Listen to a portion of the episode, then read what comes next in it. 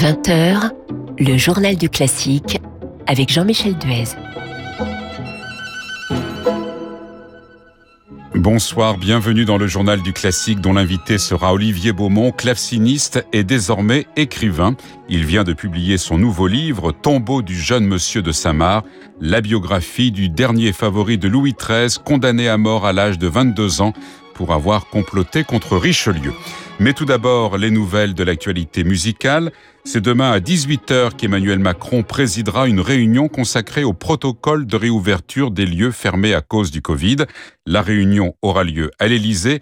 Elle fait suite aux discussions que les différents ministres ont eues avec les acteurs des secteurs concernés.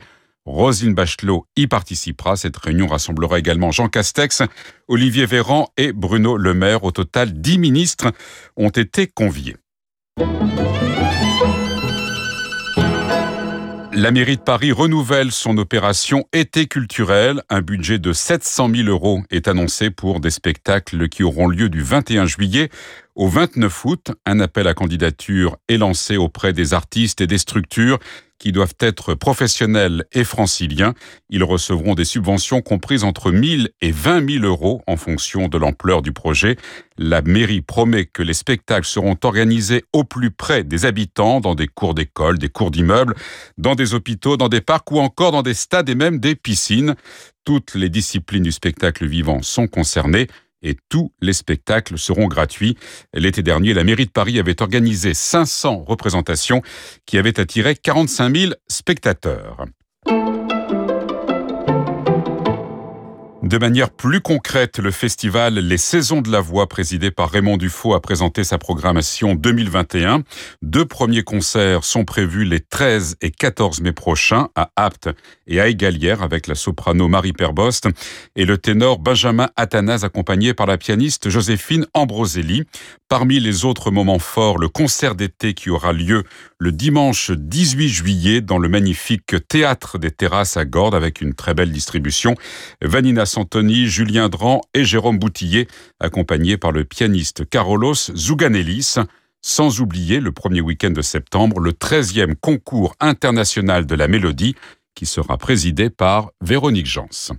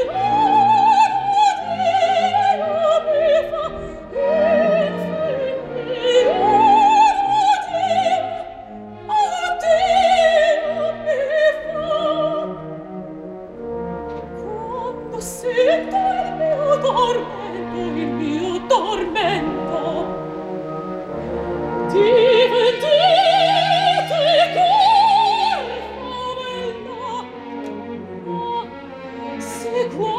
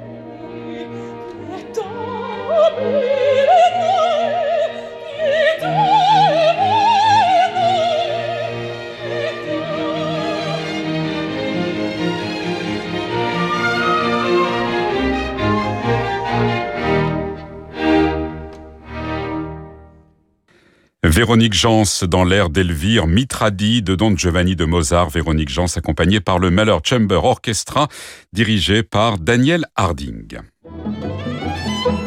Le journal du classique avec Jean-Michel Duez. L'invité du journal du classique, Olivier Beaumont, bonsoir. Bonsoir. Olivier Beaumont, claveciniste et écrivain, puisque vous venez de publier votre cinquième livre déjà, Tombeau du jeune monsieur de Saint-Marc, publié aux éditions Arléa.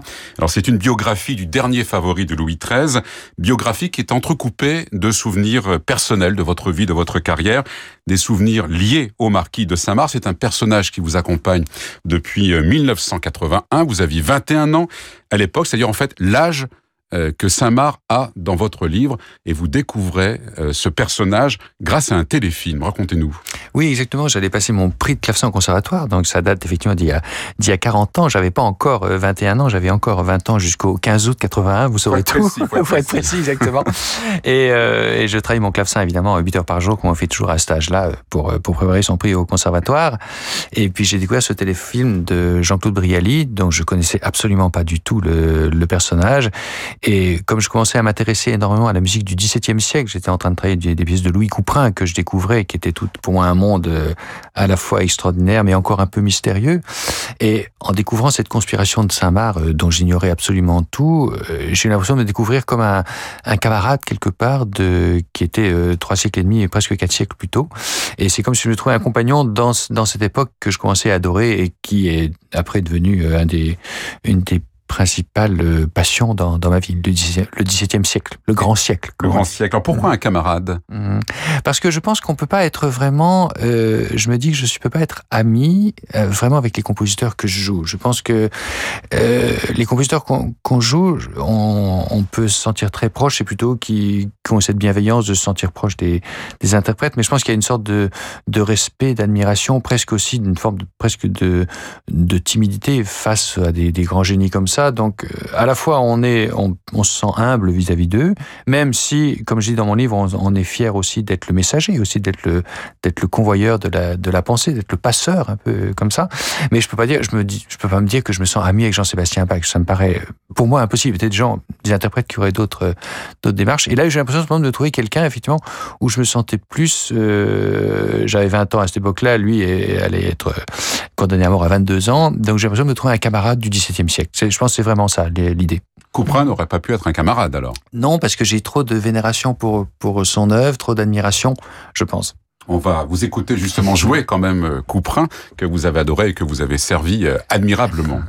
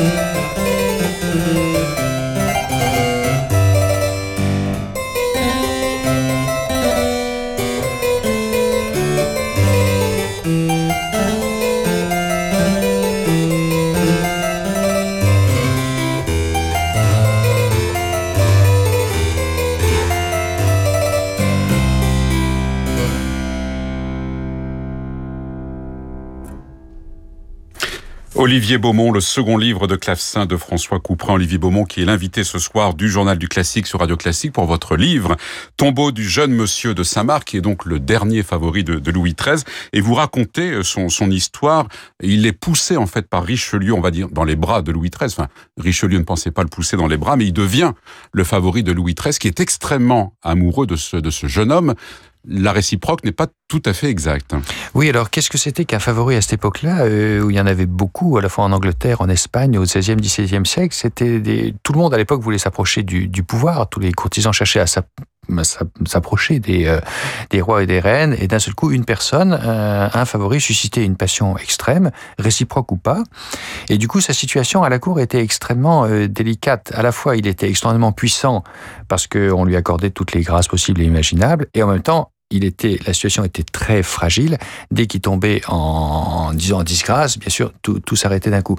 Donc c'était une situation pour le moins très très délicate. Et effectivement, euh, il semble que vraiment euh, Richelieu ait voulu euh, contrecarrer un peu l'influence qu'avait Marie de Hautefort, qui était une une maîtresse de Louis XIII, peut-être maîtresse platonique, mais encore une fois, euh, on n'est pas très très au courant de toutes les, les questions précises, qui d'ailleurs ont peu d'importance. C'est surtout l'histoire de la passion que j'ai voulu voulu raconter. Mais toujours est-il que Marie de Hautefort, qui conspirait beaucoup contre, Richelieu. Et clairement, Richelieu, qui était ami de la famille euh, Desfiat, a voulu euh, mettre dans l'entourage du roi ce, jeune, donc Henri Desfiat de Saint-Marc, pour un peu contrebalancer cette influence Marie de Hautefort. Et je dirais que ces calculs ont été au-delà de ses espérances, dans le sens qu'effectivement, ça a été la dernière grande passion de Louis XIII, à un point qu'aucun favori auparavant n'avait euh, n'avait vraiment suscité. Alors comment avez-vous travaillé ce, livre? Quelles sont vos sources? Qu'est-ce que vous avez lu? Vous avez visité aussi pas mal de lieux.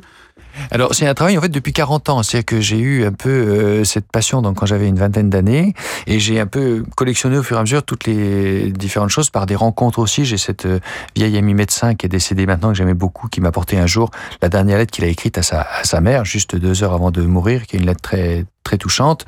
Je me suis beaucoup inspiré des mémoires du temps, parce qu'il y a beaucoup de choses, beaucoup de choses chez Talmand les fameuses historiettes de Talmand mais beaucoup d'autres auteurs aussi, et puis les organes officiels de presse, comme on disait, c'est-à-dire que les, les Mercure Galant, la Gazette, euh, des choses comme ça. Donc j'ai fini par collectionner beaucoup de choses. J'ai fait un travail sur les portraits aussi, sur les gravures, sur les deux tableaux hum, principaux, sur les lieux. J'étais au château d'Effia en Auvergne, au château de Saint-Marc, donc euh, près de, près de Chinon. Donc j'ai abordé le personnage au départ d'une façon juste, euh, j'irais ludique, juste pour le, plaisir, parce que le personnage m'intéressait. Et cette somme d'informations a fini par euh, faire presque presque trop de choses, parce qu'il fallait un peu un peu trier pour euh, raconter la biographie. Et puis plusieurs personnes m'ont dit que si je faisais juste une biographie de Saint-Marc, c'était pas forcément ce qu'il fallait faire, parce que pourquoi Plusieurs personnes m'ont dit mais pourquoi tu écris toi Pourquoi un claveciniste s'intéresse à Saint-Marc? C'est une bonne question. J'ai d'ailleurs pas tout de suite répondu parce que vous racontez il y a, il y a trois déjeuners où on pose la question, vous ne savez pas quoi répondre. Absolument, absolument, parce qu'effectivement, euh, je c'est déjà juste comme ça par par passion et par intérêt. Et effectivement, du coup, le plan du livre, c'est imposé progressivement avec cette série de, de petits récits personnels depuis 40 ans, euh, qui sont quand même moins importants bien sûr dans le livre, et puis les récits de la biographie qui, euh, qui vont de sa jeunesse jusqu'à euh, l'âge de 22 ans. Non, vous répondez quand même à cette question, parce qu'à un moment, vous dites, vous écrivez à propos de Samar, il m'offre quelque chose du grand siècle que la musique seule ne peut m'offrir. C'est ce que vous disiez un petit peu au, début, effectivement. C'est ça, exactement. Je pense que c'est ce que je dis dans le livre, c'est une sorte d'ombre amie, un peu comme une sorte de, de, nuit de décembre, mais pas, pas écrite au 19e siècle, plutôt une nuit de décembre qui aurait pu être écrite au, au 17e. Mais est-ce qu'il a influé sur votre, euh, vos interprétations de Couperin, par exemple, des musiciens de cette période ou pas? Ah, je pense que pour Louis Couperin, il a été une vraie source d'inspiration. Pour Louis Couperin, Louis Couperin, vous savez, a eu cette carrière euh, fulgurante, très brève d'ailleurs. Hein. il meurt euh, quand même vers autour de 35 ans. On n'est pas sûr parce que la date de naissance n'est pas précise, mais quelqu'un qui a eu aussi une carrière complètement fulgurante, d'à peine une dizaine d'années à la cour et à Saint-Gervais.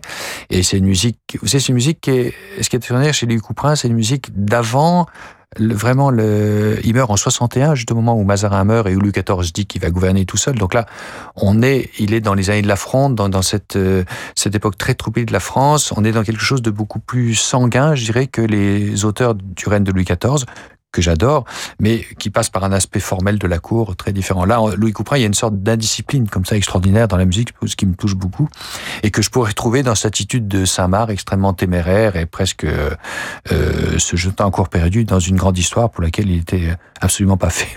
Alors dans votre livre, vous racontez aussi ce lamento qui a été euh, composé au début des années 1650, donc après la mort de, de, Saint-Marc, une, petite dizaine d'années après sa mort, et c'est la compositrice Barbara Strozzi qui lui rend hommage dans ce très beau lamento, euh, Sul Rodano Severo, qui veut dire au-dessus du Rhône sombre.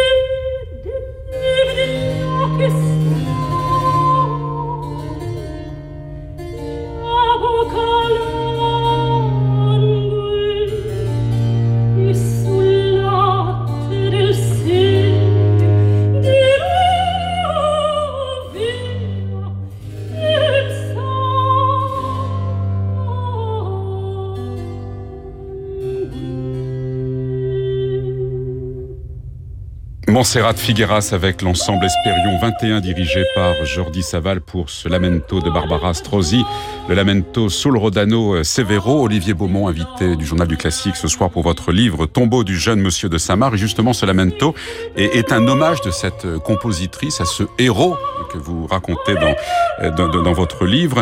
Et lorsque vous découvrez ce, ce lamento, il y a un moment d'émotion pour vous. Oui, parce que je pense que c'est peut-être le chef-d'œuvre de Barbara Strozzi et l'un des chefs-d'œuvre, en tout cas de la musique vénitienne du XVIIe siècle. Euh, elle a écrit ça neuf ans après sa mort. Elle avait le même âge que lui, à un an près, je crois. Et donc, elle a dû être très touchée par ce, par ce destin.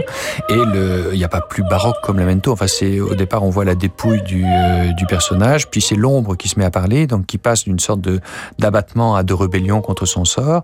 Et ce qui est extraordinaire à la fin, c'est qu'on entend une sorte de, voix off, on pourrait dire, pour employer un terme moderne, qui est Louis XIII, qui dit non, je peux pas faire ça, je peux pas le laisser partir vers, vers la mort. Donc c'est, c'est, saisissant, c'est un mélange de statuaire baroque, d'art dramatique baroque et de, et de, de, de, peinture baroque. C'est, c'est très très puissant. Alors parce qu'effectivement, Saint-Marc complote contre Richelieu, le complot est, découvert et évidemment, il est jugé à Lyon et il est exécuté. Exactement. Alors, il a clairement été dans le, dans le complot. Il n'est pas question de nier sa responsabilité.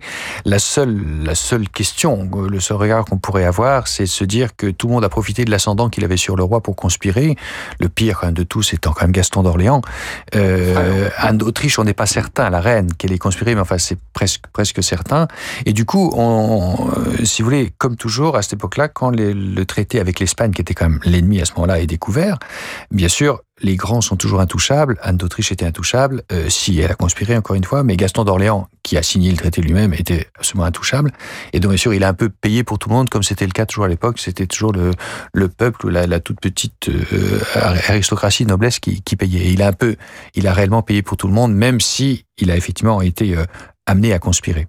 Alors cette biographie, on le rappelle, est, émaillée en fait, entrecoupée de souvenirs personnels de, votre vie, de votre carrière, et puis un autre moment d'émotion que, que, vous racontez. On est en janvier 2015, euh, vous êtes à l'opéra de, de, Versailles, l'opéra royal, qui est quand même un lieu absolument magnifique, et là, euh, on joue euh, l'opéra Saint-Marc de Gounod, et là vous dites, voir s'incarner sur scène des personnages que je fréquente grâce à mes lectures, me captive, ils sont ici sur scène. Oui, et ce qui est extraordinaire, c'est que c'était simplement une mise en espace, ouais. qu'on peut dire, donc il n'y avait pas de... En, euh, sans, habit de, sans habit de théâtre, comme on disait à l'époque, donc sans mise en scène, et du coup, ça, ça permettait aussi d'avoir mon propre rêve, si je veux dire, dans le sens que je pouvais imaginer tout ce que je voulais comme, comme mise en scène dans cet opéra royal qui est extraordinaire, et puis le mélange d'époque, aussi une histoire de Louis XIII, euh, qui est euh, dans un lieu Louis XV, euh, raconté par quelqu'un qui vivait sous sous les, Bourbons, et puis ensuite mis en musique à la Troisième République. Donc il y avait quelque chose d'un grand écart, et joué bien sûr par des, musiciens, des chanteurs du XXIe siècle. Donc j'aimais beaucoup cette, cette, sorte de grand écart comme ça. Et c'est vrai que la soirée m'a fasciné, même si l'œuvre est évidemment inégale, mais il y a quelques très belles choses dans l'opéra. Vous dites que vous n'aimez pas tellement le 19e finalement, du moins la musique du 19e. Ah non, j'ai pas la musique justement. Je n'aime pas le 19e dans son ensemble. Euh, c'est un siècle que j'aime pas beaucoup socialement et tout ça. En revanche, j'aime beaucoup de pics au 19e siècle. J'ai une vénération pour Chopin, euh, une version pour Schumann. Pour c'est pas très original, mais en tout cas j'ai des comme ça des pics. Mais on se rend compte, je pense, des, époques qu'on aime bien parce que au 17e, 18e, la moindre petite cuillère ou le moindre petit bout de bois doré m'émeut tout de suite, alors qu'au 19e, les, les de choses du 19e ne m'émeuvent absolument pas du tout. Donc je n'aime que des que des pics, des gens qui sont euh, tellement extraordinaires au 19e, mais globalement c'est une période que j'aime pas trop, c'est vrai. Et vous expliquez aussi qu'à plusieurs reprises, vous avez eu véritablement le, sentiment que, que Saint-Marc était à vos côtés. Oui, j'ai eu ce sentiment très frappant à, Versailles, encore une fois, quand un, ami conservateur, Pierre-Xavier Horns, conservateur à Versailles, a sorti pour moi ce tableau qui est une, la copie du tableau de Mathieu Lenain, qui est un peu le portrait officiel, je pense, de, de Saint-Marc quand il est au service du, du, roi. Et donc, il est dans, la, dans, les, dans les remises de, de, des réserves de peinture du, château. Et donc, il l'a sorti exprès pour moi. Donc, c'est un, un, immense tableau, euh, vraiment en grandeur nature. Et c'est très impressionnant. Et j'avais l'impression, effectivement, non seulement de l'observer, mais que lui m'observait un peu. Donc, c'était euh, c'était presque, presque troublant un petit peu. Merci Olivier Beaumont donc, Merci pour cette très belle biographie de, du marquis de Saint-Marc, tombeau du jeune monsieur de Saint-Marc qui est paru aux éditions Arléa. Et puis on va se quitter en écoutant cette ouverture donc de l'opéra Saint-Marc euh, de Gounod. Vous écrivez ouverture très réussie composée dans un ré mineur. C'est vrai? C'est vrai, absolument. Alors, merci Olivier Beaumont. Merci à vous.